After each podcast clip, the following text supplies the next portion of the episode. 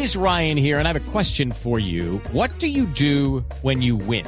Like, are you a fist pumper? A woohooer, a hand clapper, a high fiver. I kind of like the high five, but if you want to hone in on those winning moves, check out Chumba Casino. At ChumbaCasino.com, choose from hundreds of social casino style games for your chance to redeem serious cash prizes. There are new game releases weekly, plus free daily bonuses. So don't wait. Start having the most fun ever at ChumbaCasino.com. No purchase necessary. BGW. Void were prohibited by law. See terms and conditions. 18 plus.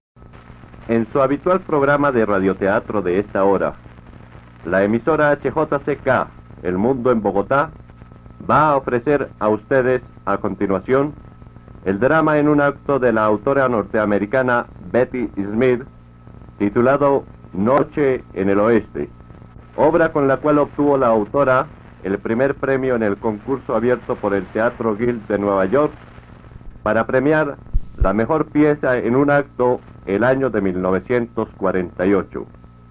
La adaptación ha sido realizada por Bernardo Romero Lozano, quien hace la interpretación en el papel de Jack el Herber, el Botas, con Carmen de Lugo en el de La extraña mujer, Abel Sierra en el de Texas, Daniel Bugal en el de John y José A. Muñoz en el del médico.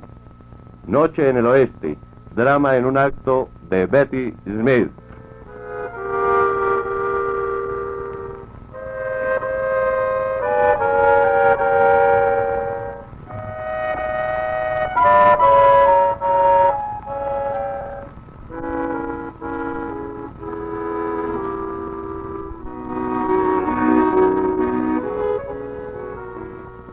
Una apartada colina de las regiones ganaderas de Montana, en el oeste de los Estados Unidos, se levanta un rancho de vaqueros, una de esas pequeñas casas de madera de una sola habitación que presta a la vez los servicios de dormitorio, cocina y pesebrera.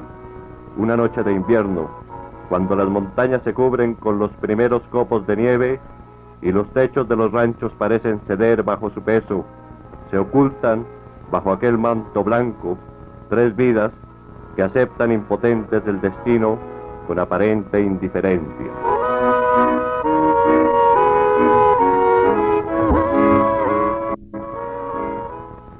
Oh, son muy hermosas esas melodías italianas que tocas en tu acordeón. Sí, mi padre me las enseñó, Texas.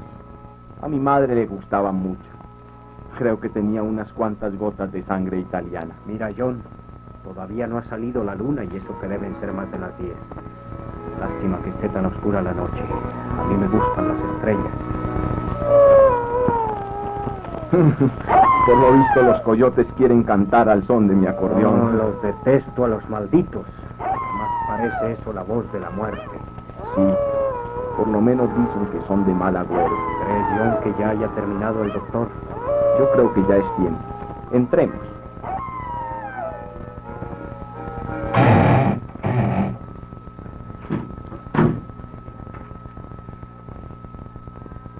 ¿Cómo lo encuentra, doctor? Bueno, me temo que... Díganme, ¿cuánto tiempo hace que está así? ¿Quiere decir dormido? Eh, pongamos que sea así. Desde esta mañana. Aún no había salido el sol.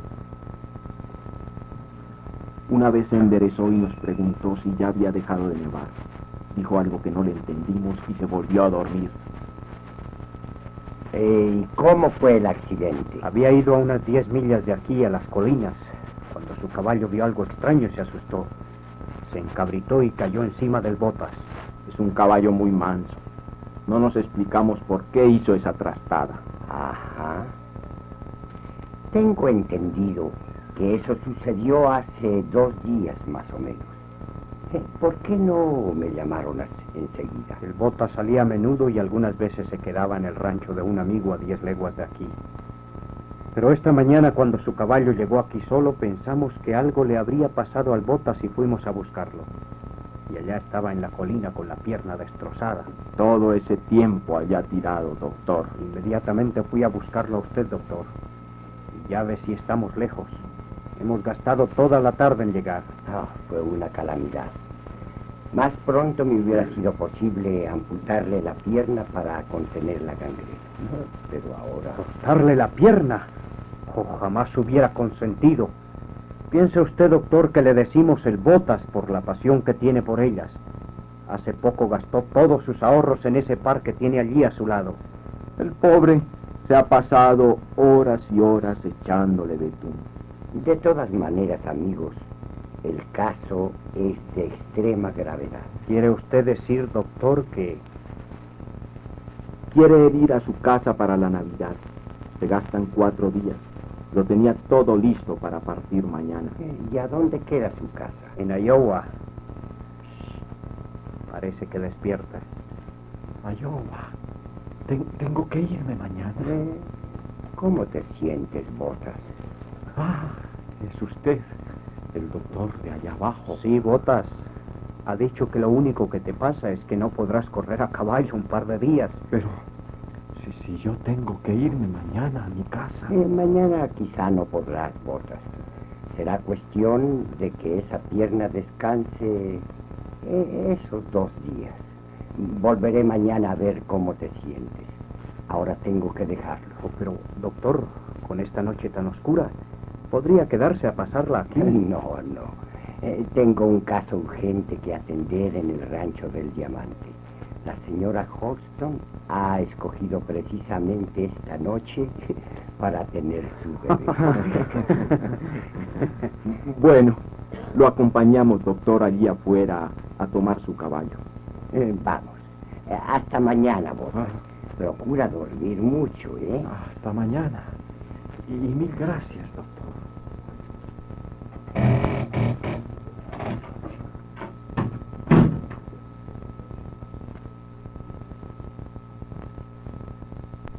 Bueno, muchachos, voy a ver qué pasa con ese chiquillo que debe llegar al mundo en el rancho del diamante.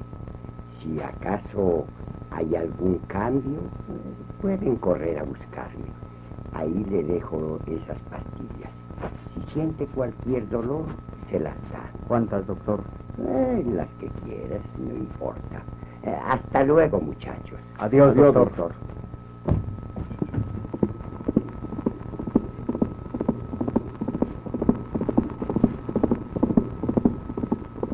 ¿Verdad, Texas, que sabe mucho este doctor? Sí, John. Dice que le dé al botas las pastillas que yo quiera. Oye, el ruido de los cascos que se alejan es como si nos envolviera la sociedad. Bueno, tocaré otro poco mi acordeón. Yo vuelvo adentro. Tal vez el botas quiera algo.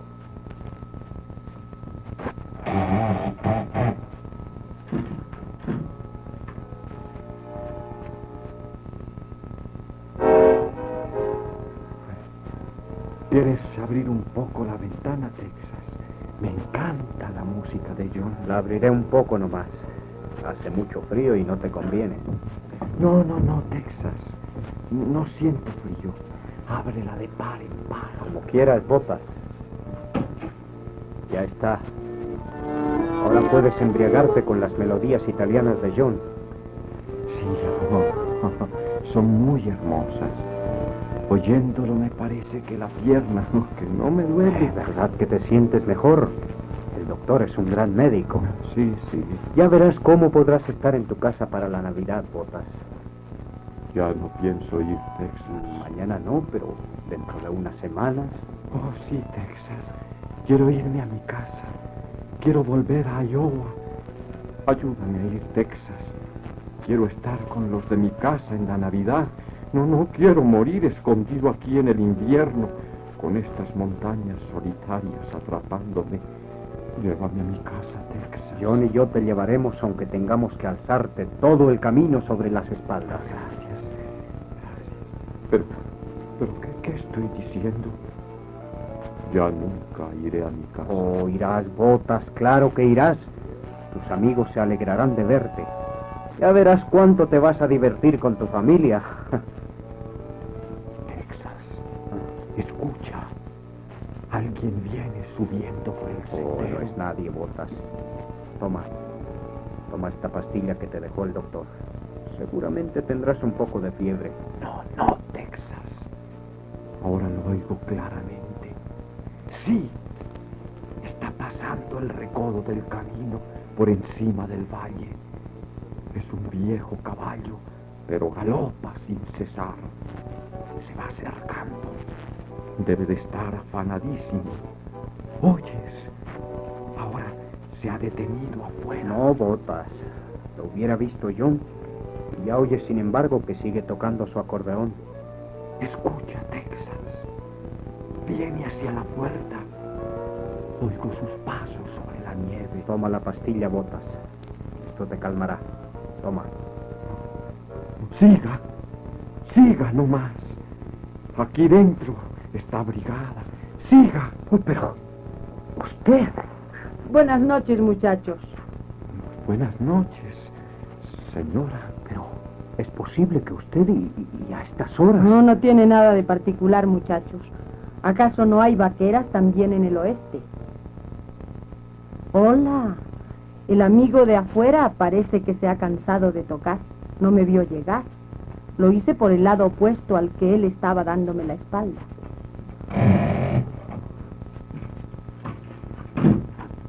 Uf, tengo los dedos ya entumidos. Oh, pero, ¿qué? ¿Y este señor?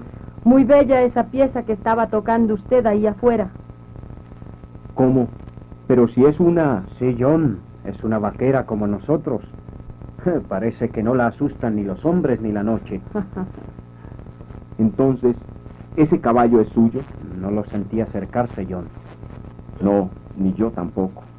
Pero cuando dejé de tocar y levanté la vista, estaba frente a mí. Es el caballo más hermoso que he visto en mi vida. La luna que salía lo iluminó completamente. Es todo blanco como la nieve y tiene una silla y un freno plateados.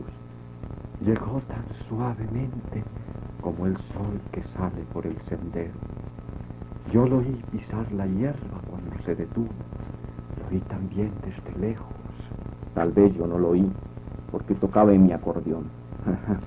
Pero bueno, ya que está usted aquí, señora, está bien que, no, que nos conozca. Mi nombre es John Davis. El mío es Texas Randall y el de este muchacho es Jack Illerby, pero nosotros le decimos botas. Tiene una pierna partida, lo tumbó su caballo. Ah, veamos.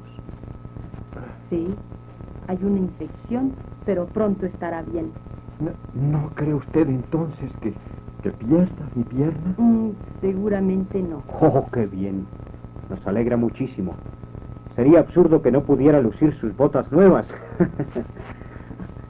ah, son maravillosas estas botas, sin duda. Son del cuero más fino que conozco. ¿Verdad? ah, me costó ahorrar mucho tiempo para conseguirlas. ¿Sabe? Valen 20 dólares. No podrían valer menos. Porque no se sienta en la cama. Oh. Permítame, yo lo ayudo. Ah, Con esta almohada detrás quedará más cómodo. ah, ¿Lo ve? Aquí estará mejor. ah, sí, es verdad. Gracias. También tiene usted eh, unas botas muy finas, señora. Sí. Las hacen muy bien allá de donde vengo. ¿Y queda muy lejos eso? Bueno, no es cerca, pero tampoco es difícil llegar. Lo que pasa es que a mí me gusta viajar mucho. Oh, yo también quisiera tener mis cosas tan finas como las que usted usa. Ese sombrero negro y esa chaquetilla de pana negra con ese cuello de piel tan bonito y esos guantes y ese látigo con empuñadura de plata como sus espuelas. Y ese caballo tan hermoso. ¿Ustedes tendrán todas esas cosas algún Oh, día? si fuera verdad, pero no. Usted se burla de nosotros. Usted debe ser hija de algún rico hacendado y nosotros los vaqueros solo ganamos 30 dólares al mes. Podríamos ahorrar y ahorrar y nunca alcanzaríamos a... Ciertamente, aquí es un poco trabajoso conseguirlo. Pero yo les digo que mucho más allá del valle hay un patrón que quiere buenos vaqueros y se preocupa de que luzcan siempre lo mejor. Lo que dice Texas.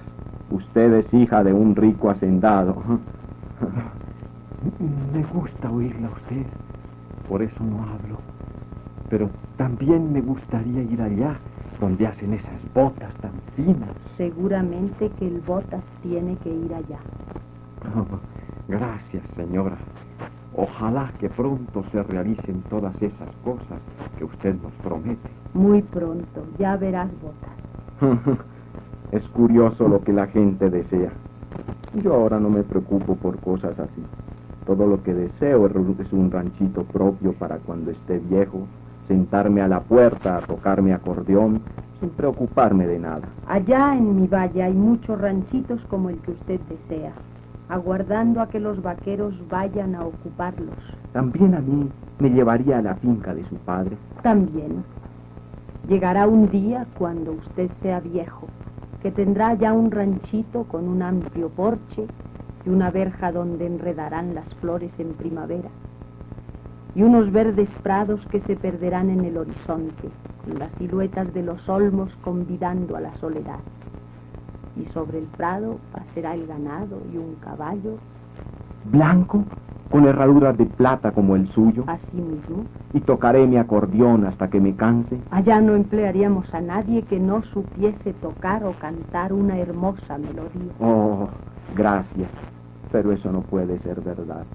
Usted tiene una manera muy bonita de decir las cosas. No me cansaría nunca de oírla. No te apures. Algún día nos veremos allá. Conseguiré un acordeón mejor, con incrustaciones de concha cree que le gustarán mis piezas italianas? Allá gustan todas las músicas y todas las canciones. Oye, Botas, ¿cómo te sientes? ¿Tienes dolor? No. El doctor me dijo que te diera pastillas. No, no, no, no. Ahora me siento muy bien. Hay estrellas afuera, señora. Voy a abrirte la puerta para que las puedas ver. Ah, no, yo lo haré. No, déjame a mí, Texas. Antes miraré cómo está mi caballo. A mí me conoce bien y no tratará de irse. Hace una hermosa noche como para cabalgar por la pradera bajo la luz de la luna.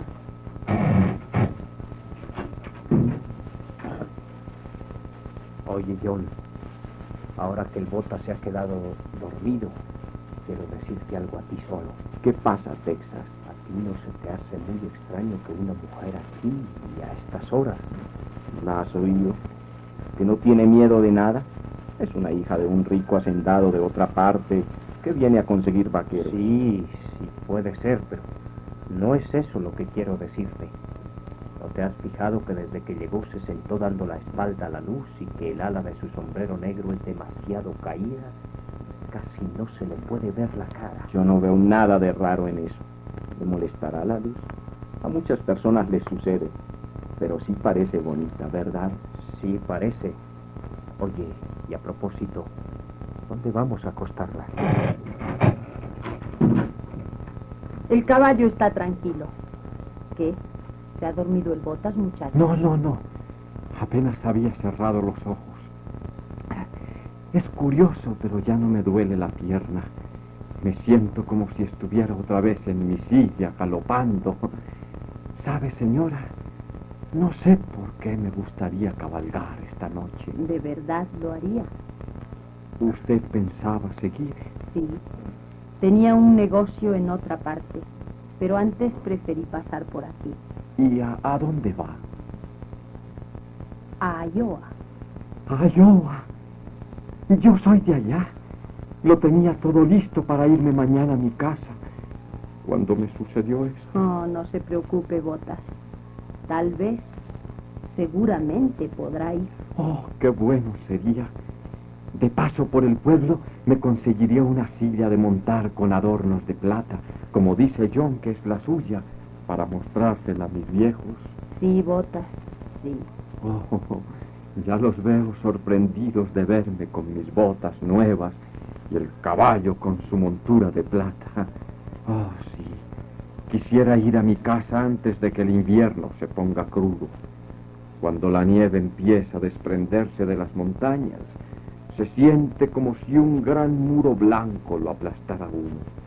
Todas esas montañas alrededor y, siempre blancas, oh, parece como si no se pudiera huir de ellas. Lo sé bien, Botas. Oh, en cambio, en Iowa, todo ese espacio abierto, se ve a un lado y a otro, y los ojos no se cansan. Todo es cielo y pradera.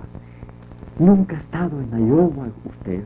Muchas veces he estado allá. Ah, entonces debe saber lo agradable que es el verano, cuando el maíz está maduro, con los tallos doblados por las mazorcas y la casa de uno en la Navidad, mi vieja desgranando ese maíz para las tortas y mi viejo cortando pinos en el bosque para armar un hermoso árbol de Navidad. ¿Verdad que usted no ha visto un cielo más puro y más azul que el de Iowa? Botas, ¿te molestaría que saliera un rato afuera a tocar mi acordeón mientras ustedes conversan? Sí, sí, John. Ve a tocar una de esas melodías italianas que dicen que tiene un cielo tan claro y tan azul como el de mi Iowa. Yo salgo también un momento, Botas. Voy a mirar si se ha echado tu caballo. Así sabremos si no ha sufrido nada en la caída. Vamos, John, afuera.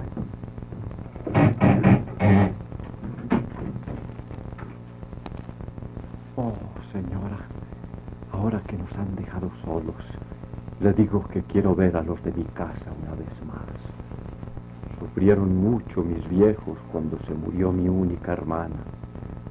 Fue cuando yo huí del hogar porque quería ver el oeste, tener aventuras, ser rico, para volver a la casa con mucho dinero.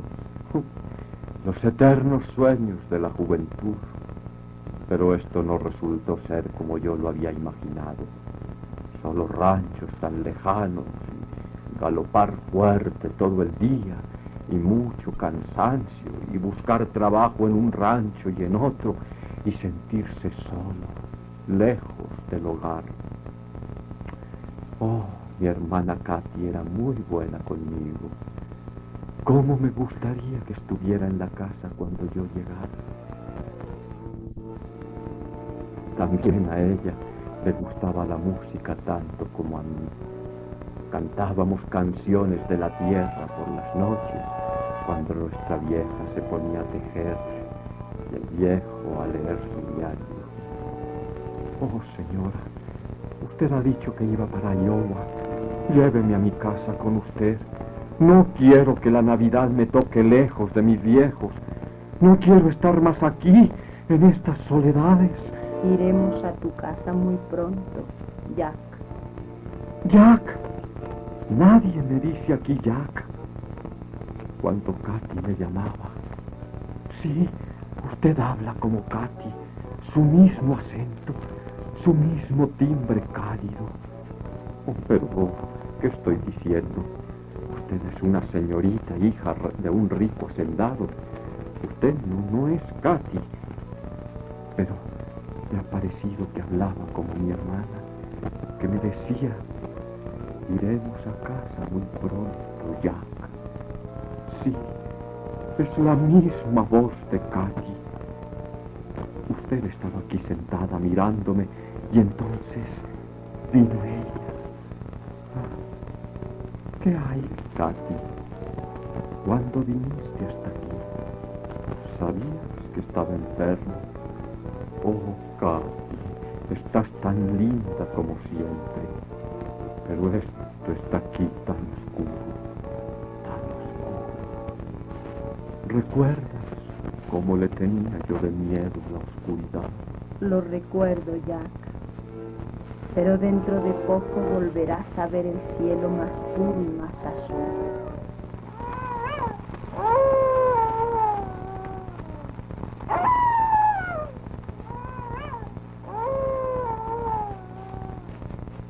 Ven conmigo, Jack. Ha llegado la hora.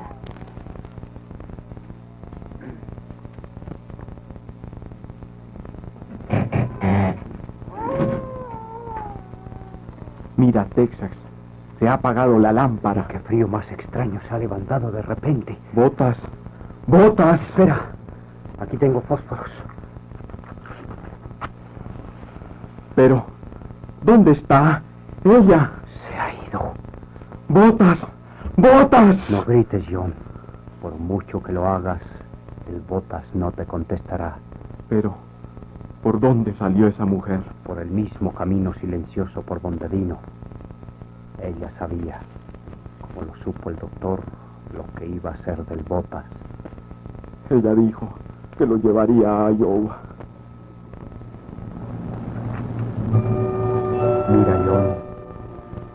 La noche se hace fresca y han salido millares de estrellas. Una hermosa noche para regresar al hogar.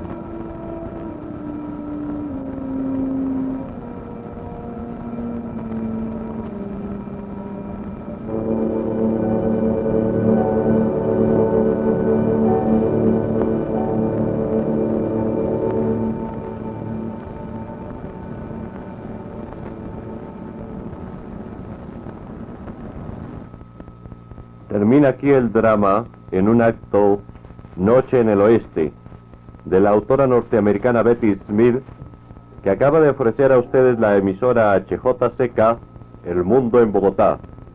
Adaptación radiofónica de Bernardo Romero Lozano, quien actúa en el papel de Botas, con Carmen de Lugo en el de la extraña mujer, Abel Sierra en el de Texas, Daniel Bulgal en el de John y José A. Muñoz en el del médico. Técnico de control Herbert Pinzón.